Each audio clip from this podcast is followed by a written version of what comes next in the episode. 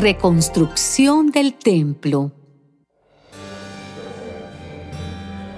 En el año segundo del gobierno del rey Darío, el día primero del sexto mes, el Señor, por medio del profeta Ageo, se dirigió al gobernador de Judá, Zorobabel, hijo de Salatiel, y al jefe de los sacerdotes, Josué, hijo de Josadac.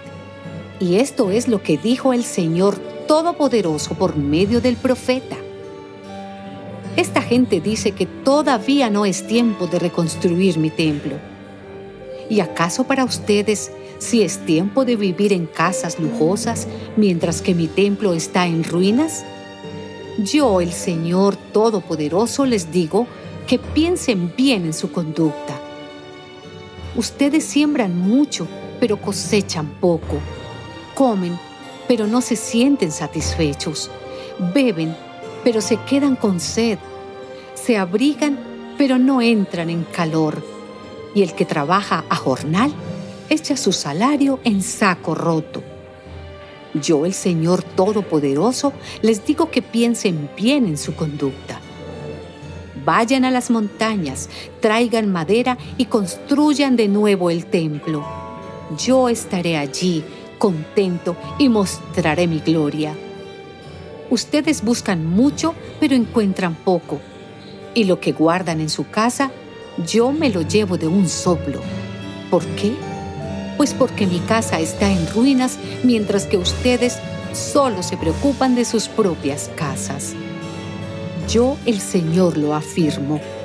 Por eso no cae para ustedes la lluvia, ni la tierra les da sus productos yo fui quien trajo la sequía sobre los campos y sobre los montes, sobre el trigo, los viñedos y los olivares, sobre las cosechas del campo, sobre los hombres y los animales, y sobre todas sus labores.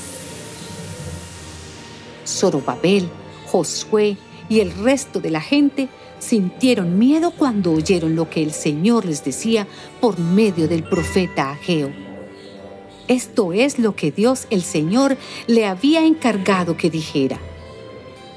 Entonces Ageo, el mensajero del Señor, les habló en nombre de Dios diciéndoles, El Señor dice, yo, el Señor lo afirmo, yo estoy con ustedes. De esta manera animó el Señor a Zorobabel, gobernador de Judá, a Josué, jefe de los sacerdotes, y al resto de la gente. Y el día 24 del sexto mes del año segundo del reinado de Darío, empezaron a reconstruir el templo de su Dios, el Señor Todopoderoso.